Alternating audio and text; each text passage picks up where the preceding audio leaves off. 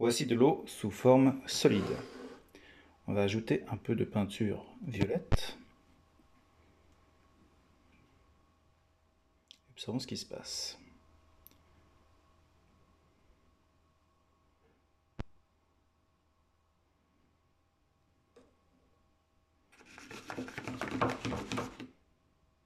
Si je reprends l'eau, le glaçon, et que je le trempe dans de l'eau propre.